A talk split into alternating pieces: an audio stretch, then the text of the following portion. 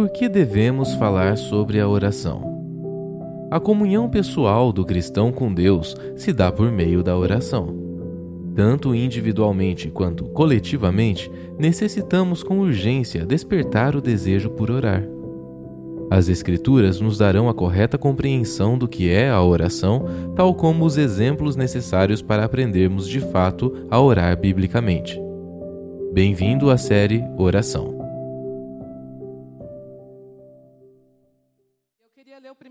Versículo aqui com vocês, que diz assim: Louvar-te-ei, Senhor, Deus meu, vamos falar junto?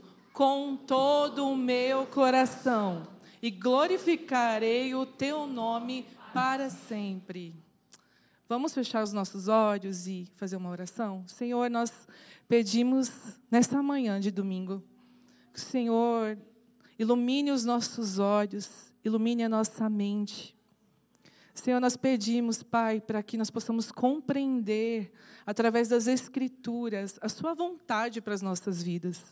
Nós pedimos, Senhor, nós queremos te louvar de todo o nosso coração, queremos entender mais uma vez o que realmente agrada o teu coração. Nós desejamos viver para a sua glória todos os dias. Amém. Amém. Irmãos, queria fazer uma pergunta já para vocês. O que, que é adoração? Então, adoração basicamente é nosso dever para com Deus. Adoração é nosso dever para com Deus. A gente não vai ficar enfeitando muito, não. É isso mesmo, é um, é um dever. É um dever que nós temos.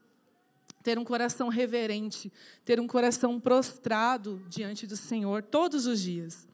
E Deus está à procura de adoradores. É isso que Cristo fala quando ele encontra a mulher samaritana. Ele encontra ela e ela pergunta, mas onde que é para nós adorarmos? É aqui no monte ou em Jerusalém?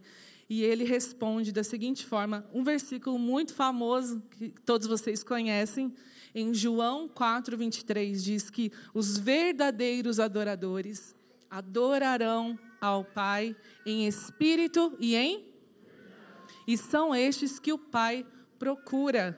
Ou seja, não tem a ver com um lugar físico, mas tem a ver com adoradores que o adoram em espírito e em verdade. Então, adorar é amar a Deus. E, e não é uma opção, como a gente falou, é o nosso dever para com Deus, então não é uma opção. É um mandamento. Você já parou para pensar que amar ao Senhor é um mandamento? Deuteronômio 6,5 diz assim: Amarás, pois, o Senhor teu Deus de todo o teu, de toda a tua e de todas as tuas. Ou seja, é com tudo. É com tudo, ele, ele nos chama a amá-lo, a adorá-lo com tudo que nós somos. Então, o Senhor nos, nos, não nos faz apenas um convite, mas Ele nos ordena a amá-lo, a adorá-lo de todo o nosso coração. E adoração é isso, é atribuir valor a algo ou alguém. É onde eu sou transformado, é onde eu sou formado. Então, isso é adoração. Adoração nos forma. Queria ler essa citação aqui com vocês, que diz assim: Por termos sido criados, somos obrigados a amar, servir e adorar a Deus acima de todos os outros, ele é nosso Senhor por criação e redenção. Então, pelo simples fato, irmãos, de nós termos sido criados, nós somos convocados a amar a Deus de todo o nosso coração, obrigados a amar, servir e adorar a Deus. Grave isso na sua mente e no seu coração. Grave isso. Outra definição bem completa sobre o que é adoração, eu queria ler com vocês. Adorar é vivificar a consciência com a santidade de Deus, suprir a mente com a verdade de Deus, purificar a, a imaginação com a beleza de Deus, abrir o coração ao amor de Deus, consagrar a vontade ao propósito de Deus. Essa é uma definição bem completa sobre o que é adoração. A gente poderia já ir para casa com isso, com essa definição, com esse entendimento. Mas a verdade é que nós não amamos a Deus como nós deveríamos amá-lo. Então, nós não amamos a Deus devidamente. É por isso que a gente tem, inclusive, esse momento de confissão durante o culto, onde nós confessamos os nossos, não só os nossos pecados, mas primariamente que nós não amamos a Deus da forma que nós deveríamos amá-lo, correto? Então, não é que a gente deve amar menos as pessoas. Porque às vezes, quando a gente fala, tem que amar mais a Deus, aí o cara já não quer mais nem cuidar dos filhos. Não, não, eu estou aqui no meu quarto de oração, orando, só quero ler a Bíblia e tal, tal, tal. Gente, nós precisamos amar a Deus com tudo. E aí, quando nós amamos a Deus, é, automaticamente, ele reordena os nossos amores. Então, não é que a gente tem que amar menos as pessoas, é que a gente tem que amar mais a Deus. Ou seja, o nível de amor a Deus, ele aumenta. Ele afeta tudo aquilo que nós amamos. Ele, ele afeta a forma como a gente lida com o nosso trabalho. Ele afeta a forma como a gente lida com a nossa família, a, o, o, quanto nós amamos os nossos pais, os nossos filhos, os nossos cônjuges, a forma como lidamos com tudo, como sociedade. Então é isso, irmãos, nós precisamos amar mais a Deus, né? O Timothy Keller diz que idolatria é tudo onde nós colocamos a nossa esperança, segurança e felicidade. Resumidamente, isso aqui é idolatria, de forma bem resumida. Então, é onde nós colocamos. Pensa agora, aonde você tem colocado a sua esperança? Pense aonde você tem colocado a sua segurança. Você vive com medo, você vive com sempre é, in, com incertezas no seu coração. E é onde nós colocamos a nossa felicidade. Se vocês quiserem, irmãos, ouvir mais sobre o que é idolatria, sobre os ídolos do coração, fazem acho que uns dois anos né, que a gente fez uma série sobre isso. E a gente recomenda muito que vocês estudem e procurem né, é, essa série. E agora, irmãos, o que é devoção? A gente falou sobre o que é adoração e agora o que é devoção. No dicionário de Oxford diz assim que devoção é um apego sincero e fervoroso a Deus. A gente está no dicionário. apego sincero e fervoroso a Deus, sob uma forma litúrgica ou por práticas regulares privadas. É um sentimento religioso, piedade, ou seja, é um apego fervoroso ao Senhor. E o verdadeiro adorador é aquele que devota sua vida completamente a Deus. Completamente. É se apegar de forma fervorosa ao Senhor. Então, se adoração é um coração reverente diante de Deus, devoção é uma atitude de consagração a Deus. Então, é muito mais do que uma, uma expressão diante dos outros. Tem pessoas que são mais extrovertidas, outras são mais introvertidas. Por quê? Porque Deus cria cada um na sua singularidade. E todos, na nossa, na nossa singularidade, somos chamados a amar a Deus com todo o nosso coração, a nos devotarmos a Ele. No livro Você é Aquilo que Ama, não sei se vocês conhecem, a gente recomenda demais, fala sobre o coração como uma bússola. Então é como se fosse, como se os nossos amores estivessem sendo ordenados o tempo todo. Para onde que essa bússola está apontando? Eu queria te perguntar. Para onde que a sua bússola, a sua, cada um tem a sua. Para onde a sua bússola está apontando? Então a gente precisa da ajuda do Espírito de Deus para o quê? Reordenar os nossos amores. Ele vem, ele reordena, ele coloca a casa no lugar, a gente está lá procurando a dracma perdida e ele vem e nos ajuda. Não, peraí, vamos alinhar isso daqui e recalibrar a bússola do meu e do seu coração. A gente precisa se abrir a isso e buscar isso. Senhor, regula essa bússola aqui, que ela está muito desregulada, está muito bagunçada. Isso é algo que a gente tem que avaliar todos os dias da nossa vida. E dentro de devoção, existem duas coisas que eu queria colocar aqui para vocês, que é devoção ampla e devoção estrita. E aí, falando sobre a devoção ampla, A gente tem uma definição aqui, através da confissão de fé, que o Leivson, inclusive, ressaltou na semana passada de forma muito brilhante, que diz assim: qual é o fim principal do homem? Glorificar a Deus e gozá-lo para sempre. Então, qual é o fim principal do homem e da mulher? É glorificar a Deus e gozá-lo para sempre. Esse é o nosso propósito. É para isso que nós fomos criados. Gente, eu, eu assisti Barbie, não sei se vocês assistiram ainda. Mas uma, o que mais me chamou a atenção foi esse conflito dela, a boneca, né? a boneca Barbie, ela queria saber para que, que ela foi criada. Então, esse é para mim, esse foi o cerne do filme, onde ela tem esse conflito e para que, que eu existo? É, você vê a Barbie meio que em depressão, né? Quase que em depressão. Vai ser uma forma diferente de você ver. E uma, uma cena que, que me chamou muita atenção é quando ela está tomando um chazinho com a criadora dela. Foi, foi uma das cenas que mais me chamou a atenção. Eu fiquei pensando, nós não temos a oportunidade apenas de tomar um chazinho com Deus. Nós temos a oportunidade de conhecer a Deus. A crise que todo homem, toda mulher vive, elas são supridas no Evangelho. Então, nós temos a resposta no Evangelho. Nós, nós temos a resposta do para quê e por que fomos criados. E é só em Cristo que nós encontramos isso.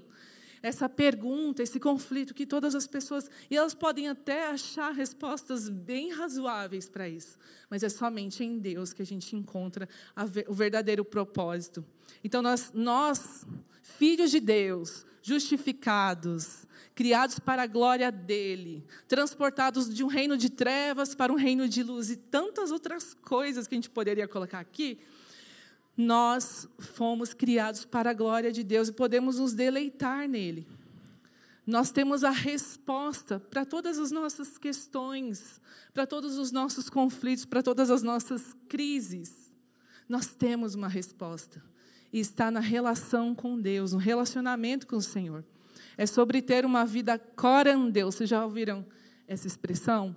Corandeu é um coração integral voltado a Deus, que significa viver diante de Deus, sob o seu olhar, diante da sua face.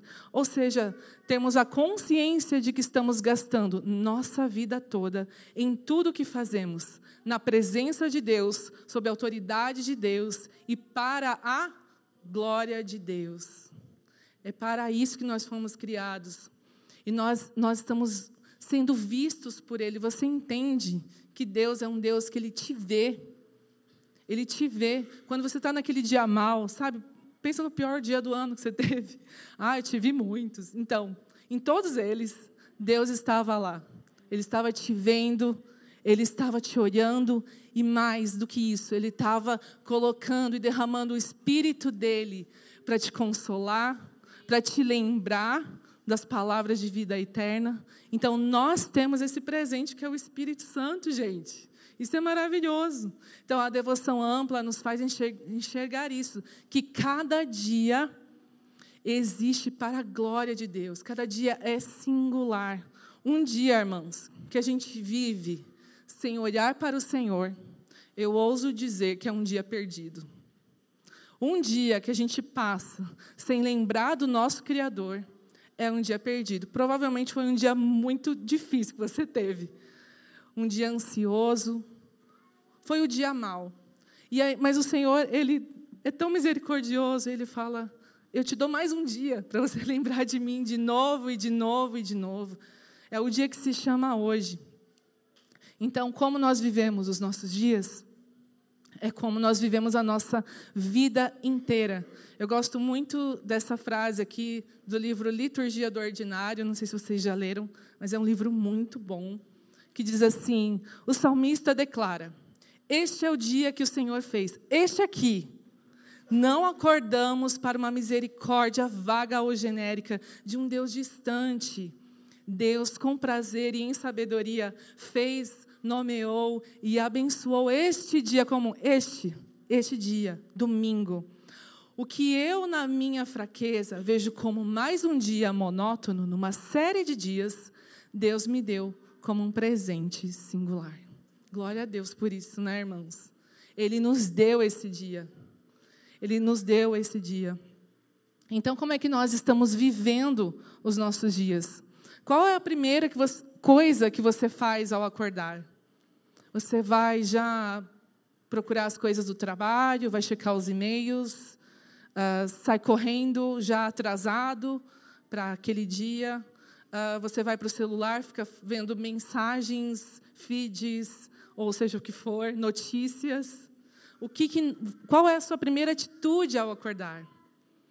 Deveria ser de lembrar do nosso Criador lembrar para o que fomos criados, temos a consciência de quem Deus é. Então, será que nós acordamos para uma graça salvadora? Ou será que nós acordamos para uma graça barata? Para o que, que nós estamos vivendo? Para quem nós estamos vivendo? Queria fazer essa pergunta para você e para mim também. E uma coisa que eu tenho pensado muito ultimamente, quando eu me esqueço, quando eu quando eu tenho esse dia perdido que eu falei para vocês, eu lembro que eu não preguei o evangelho para mim mesmo. Porque quando a gente prega o evangelho para si mesmo, isso nos dá propósito, isso nos faz compreender. E a gente precisa lembrar e pregar o evangelho. A gente fica muito numa coisa, não, eu tenho que pregar o evangelho para o próximo e tal. Sim, com certeza. Mas antes, para você. Antes, para mim. Então, no dia mal, pregue o evangelho para você mesmo. Por quê? Porque nós somos, nós somos esquecidos. Essa é a verdade. Nós estamos aqui tendo uma série sobre oração, mas espera aí, eu sei que é para orar. Eu sei que a gente tem que, mas a gente não ora. A gente está naquele dia mal, a gente está naquela crise, naquela situação, e muitas vezes a gente não ora. Muitas vezes a gente não, não se derrama diante do nosso Criador. Então, irmãos, nós temos que ter uma consciência do quê? Da presença de Deus. A consciência da presença de Deus todos os dias. Todos, todo santo dia. A gente tem que ter a compreensão de que o Senhor nos vê, o Senhor nos ouve. Nós temos que entender que nós, nós estamos, nós andamos na presença de Deus. E agora falando um pouco sobre a devoção estrita, ela vai englobar mais as disciplinas espirituais, né, como a leitura bíblica, o estudo bíblico, é o desenvolvimento pessoal, né, de cada um de nós. A meditação bíblica, o jejum, a oração, a simplicidade, a confissão e o louvor. Nós vamos focar mais nisso aqui hoje, falar sobre louvor. Colossenses 3,16 diz assim: Habite ricamente em vós a palavra de Cristo. Instruí-vos e aconselhai-vos mutuamente em toda a sabedoria, louvando a Deus com salmos, hinos e cânticos espirituais, com gratidão em vosso coração. Então, Colossenses 3,16 não está dizendo aqui que, se porventura, louve a Deus. Se você quiser, se você estiver sentindo alguma coisa, louve a Deus. Se você estiver num dia bom, lou... não. Louvando a Deus. Ou seja, o Senhor nos chama para louvá-lo, não é uma opção. O Senhor nos, nos chama para cantarmos com todo o nosso coração. Então, o uso das disciplinas espirituais requer tanto a nossa emoção quanto a nossa razão, então vai requerer tudo, não é o que você está sentindo no dia, é simplesmente louve. E louvar é, envolve tanto a emoção quanto a razão. Envolve as duas coisas. Então, recapitulando aqui, adoração é o nosso dever para com Deus. E devoção é um apego fervoroso a Deus. Bem pentecostal, né? Então, o que é o coração, irmãos? O coração é a sede das vontades, emoções e pensamentos.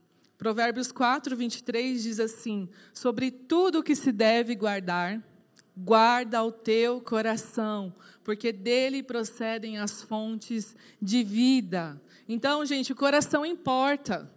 Nós vemos versículos na Bíblia falando sobre o coração. Então, o coração importa sim. Então, emoção e razão andam de mãos dadas, irmãos. O, o maior mandamento de Deus requer que nós o amemos de todo o nosso coração.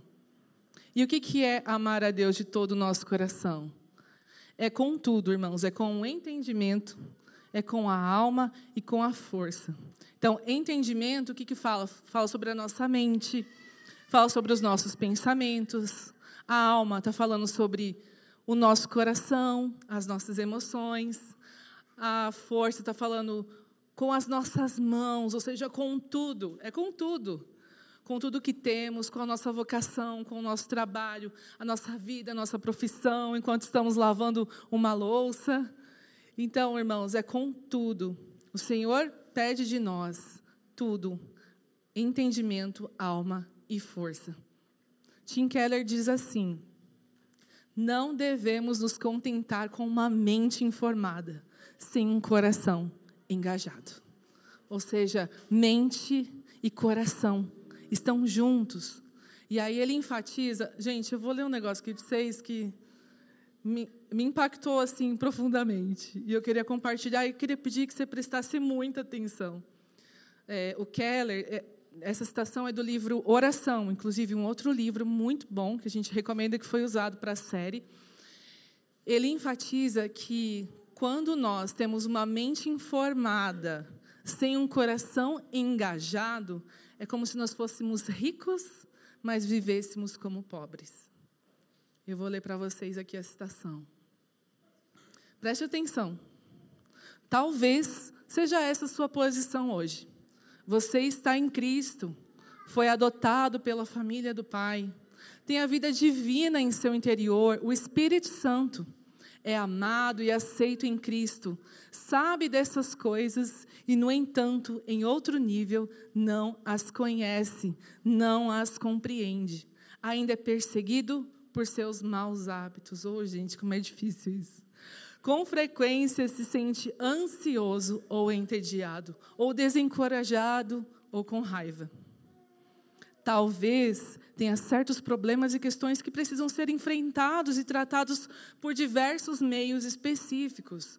Contudo, todos esses problemas têm uma só raiz: o fato de que você é rico em Cristo, mas ainda vive como pobre. Irmãos, quando eu vi, quando eu li isso daqui, eu lembro que eu larguei o livro. Assim, eu falei, eu não quero mais ler esse livro. Gente, eu fiquei muito em crise. Assim, eu falei, Senhor, será que eu sou uma pessoa rica vivendo como pobre? E aquela coisa, gente. Então, isso significa que o coração não foi influenciado por aquilo que crê. Vocês entendem a seriedade disso? Quando nós não somos influenciados por aquilo que cremos. John Stott fala assim: quem estuda sobre a cruz e não se emociona, não entendeu a cruz. Ou seja, não desceu ao coração. Então, mente e coração, gente, de, de novo, e de novo, e de novo, precisam andar de mãos dadas. Eles estão totalmente conectados. E falando especificamente sobre as emoções, eu queria ler uma citação que diz assim: Talvez uma das coisas mais importantes que a Bíblia nos diz sobre, a nossa, sobre as nossas emoções é que elas são uma expressão daquilo que valorizamos ou amamos. Ou seja, irmãos, Deus criou as nossas emoções. Ele criou, Ele te criou, Ele me criou cheio de emoções. Mas para onde que essas emoções estão apontando? E a gente tem que lembrar de Cristo nessa hora, sempre. Nós vemos em Cristo um homem cheio de emoções. Durante todo, todos os seus dias na terra, você vê um homem cheio de emoções. Ele chorou de tristeza com a morte de Lázaro. Ele suou gotas de sangue, de angústia, angústia. Irmãos, todos nós temos e, e vivemos alguma angústia. No Getsemane, ele suou gotas de sangue de, de angústia. Ele demonstrou uma ira santa ao ver os cambistas no templo. Ele teve compaixão de muitos, falando lá da mulher samaritana no poço. Ele teve compaixão dela. Ele teve compaixão quando ele curava os enfermos. Ele teve compaixão, irmãos. E tudo isso porque ele era um ser humano perfeito. Um ser humano perfeito.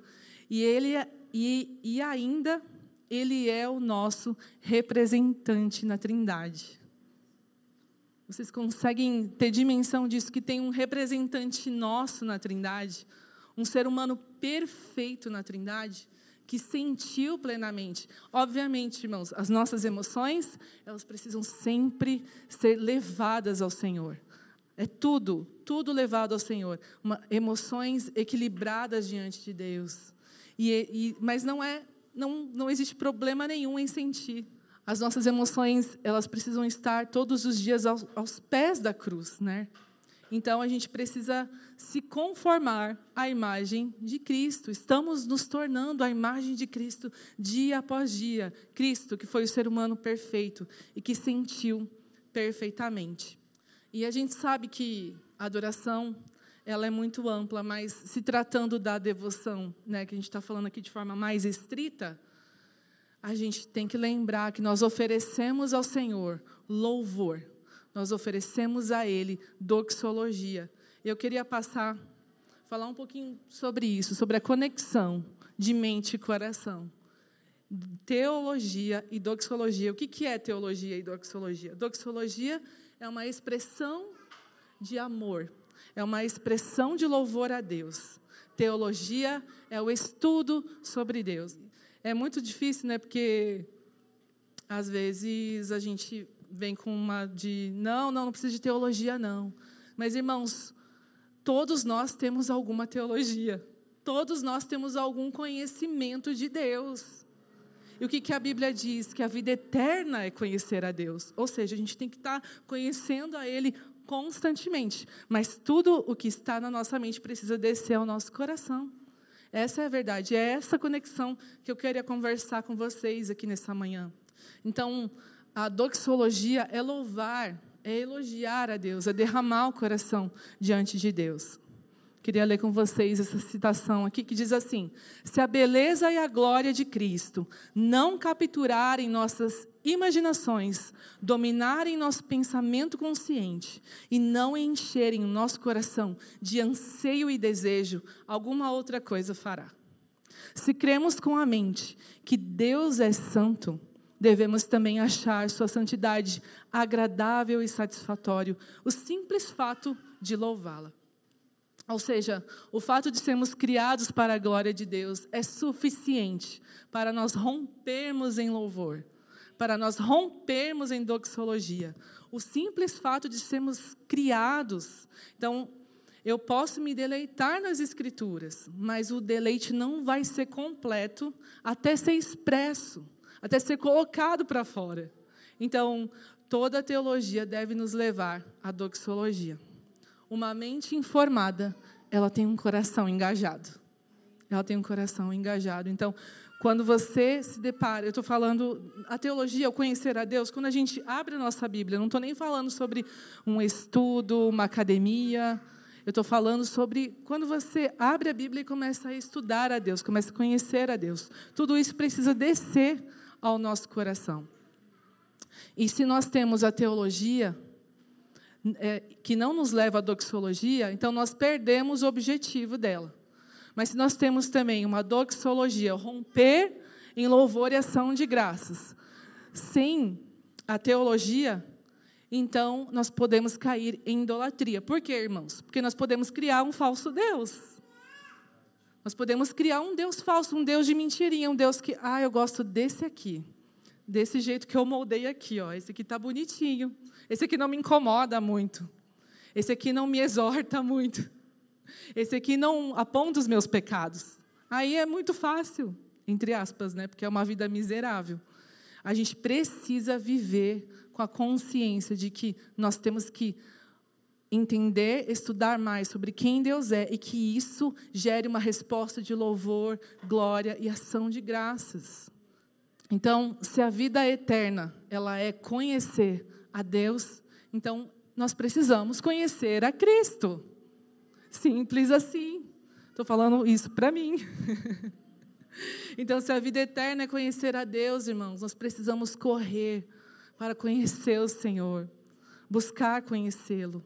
Nós somos criados e criadas para conhecer, amar e para sempre glorificar a Deus, irmãos, em tudo, é, na nossa vida diária, em cada dia comum. Tudo isso afeta o nosso dia a dia. Então, Deus ele está interessado que a gente tenha compreensão de quem Ele é. Eu queria ler mais algo aqui com vocês.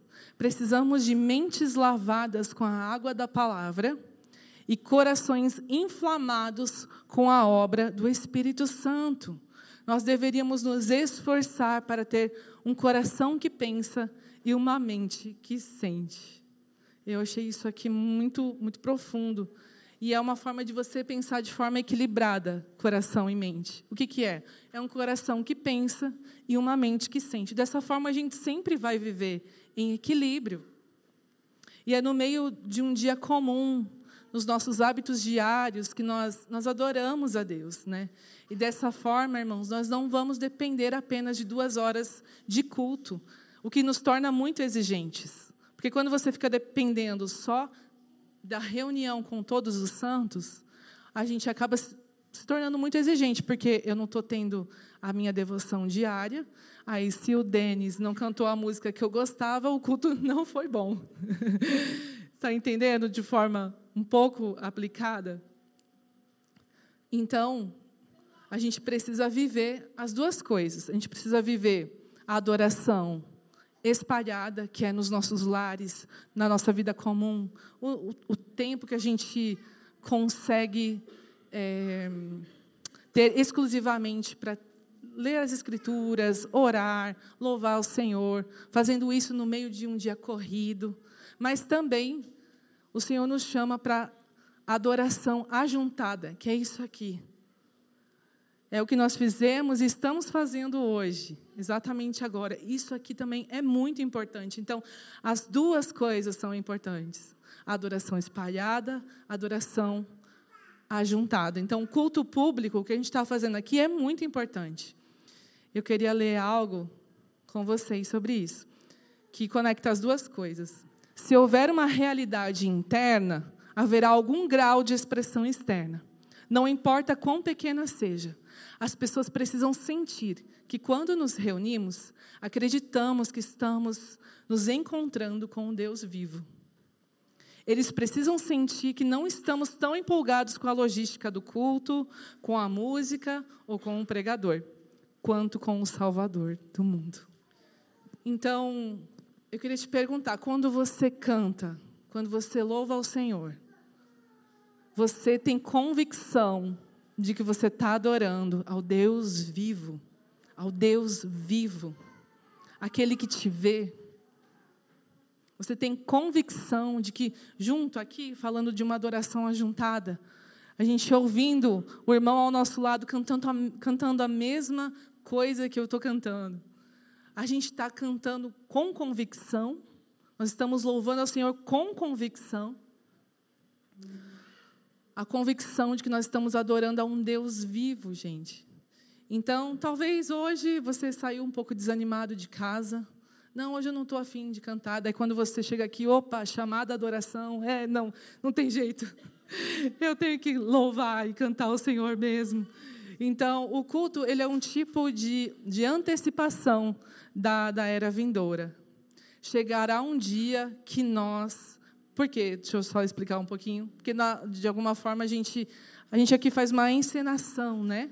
De uma, de uma história eterna. Né? Então, nós estamos falando aqui sobre criação, todos os domingos, domingo após domingo. Criação, queda, redenção e consumação. Calvino fala que o culto é como se fosse um teatro da glória de Deus.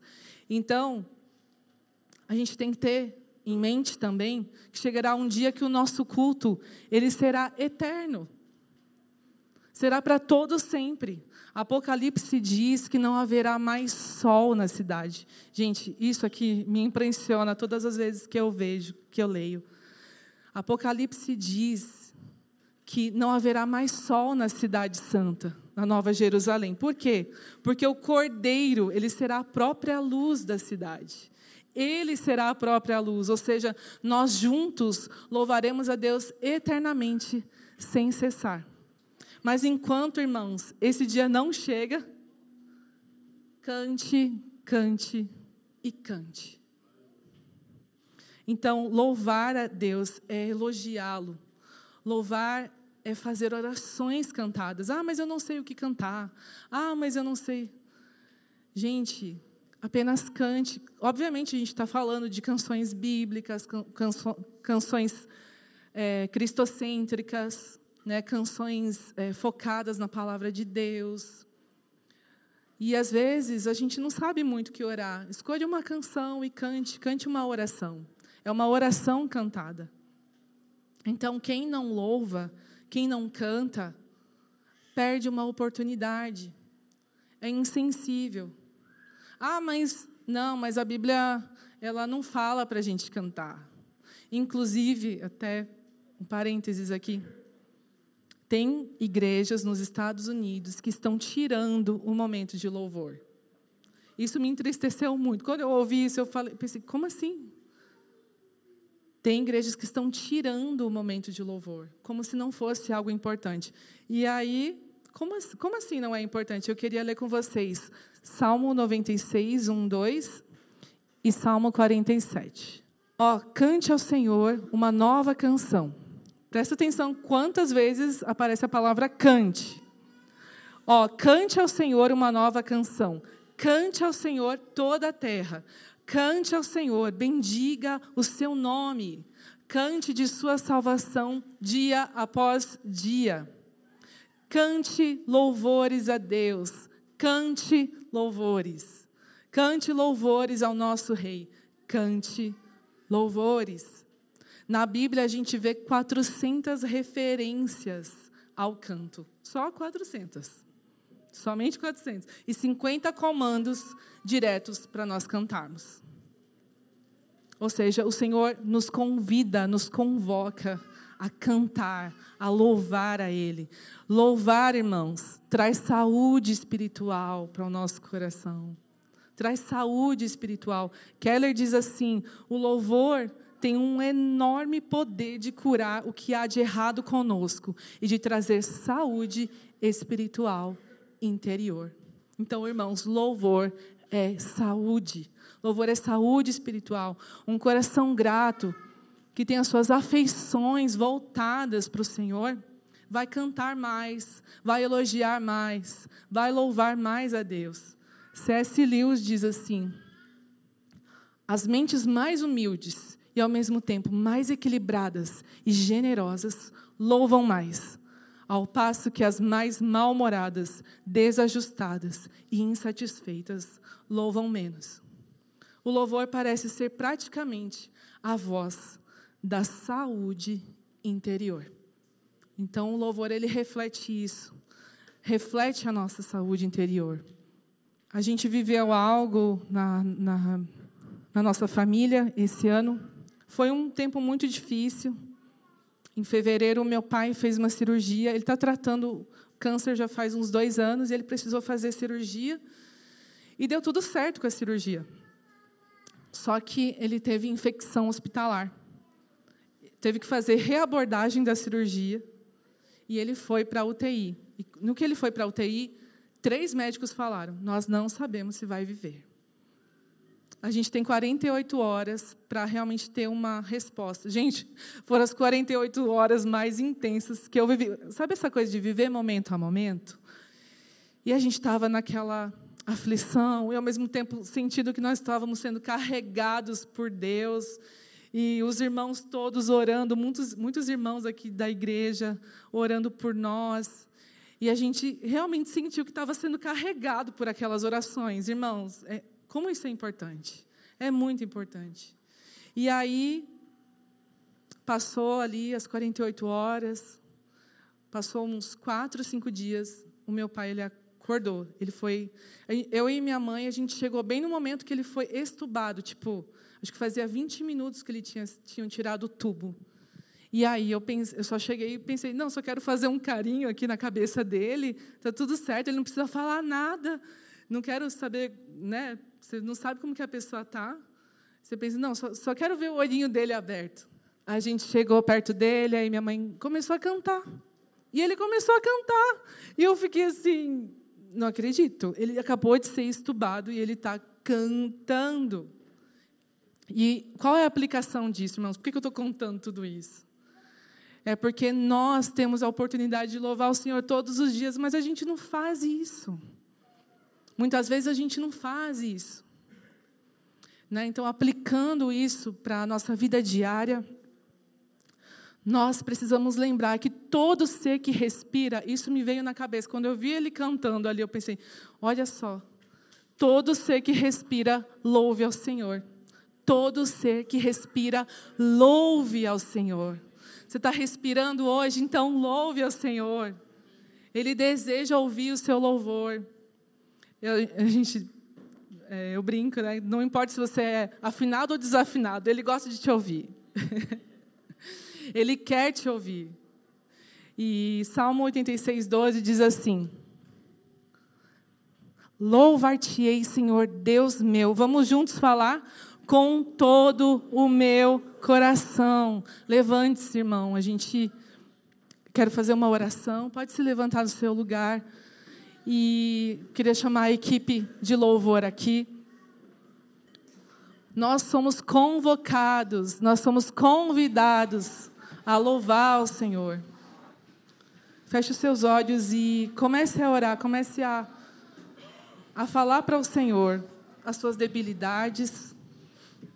Comece a falar ao Senhor aquilo que você deseja melhorar em sua vida diária com Ele, a sua devoção diária, a sua adoração diária.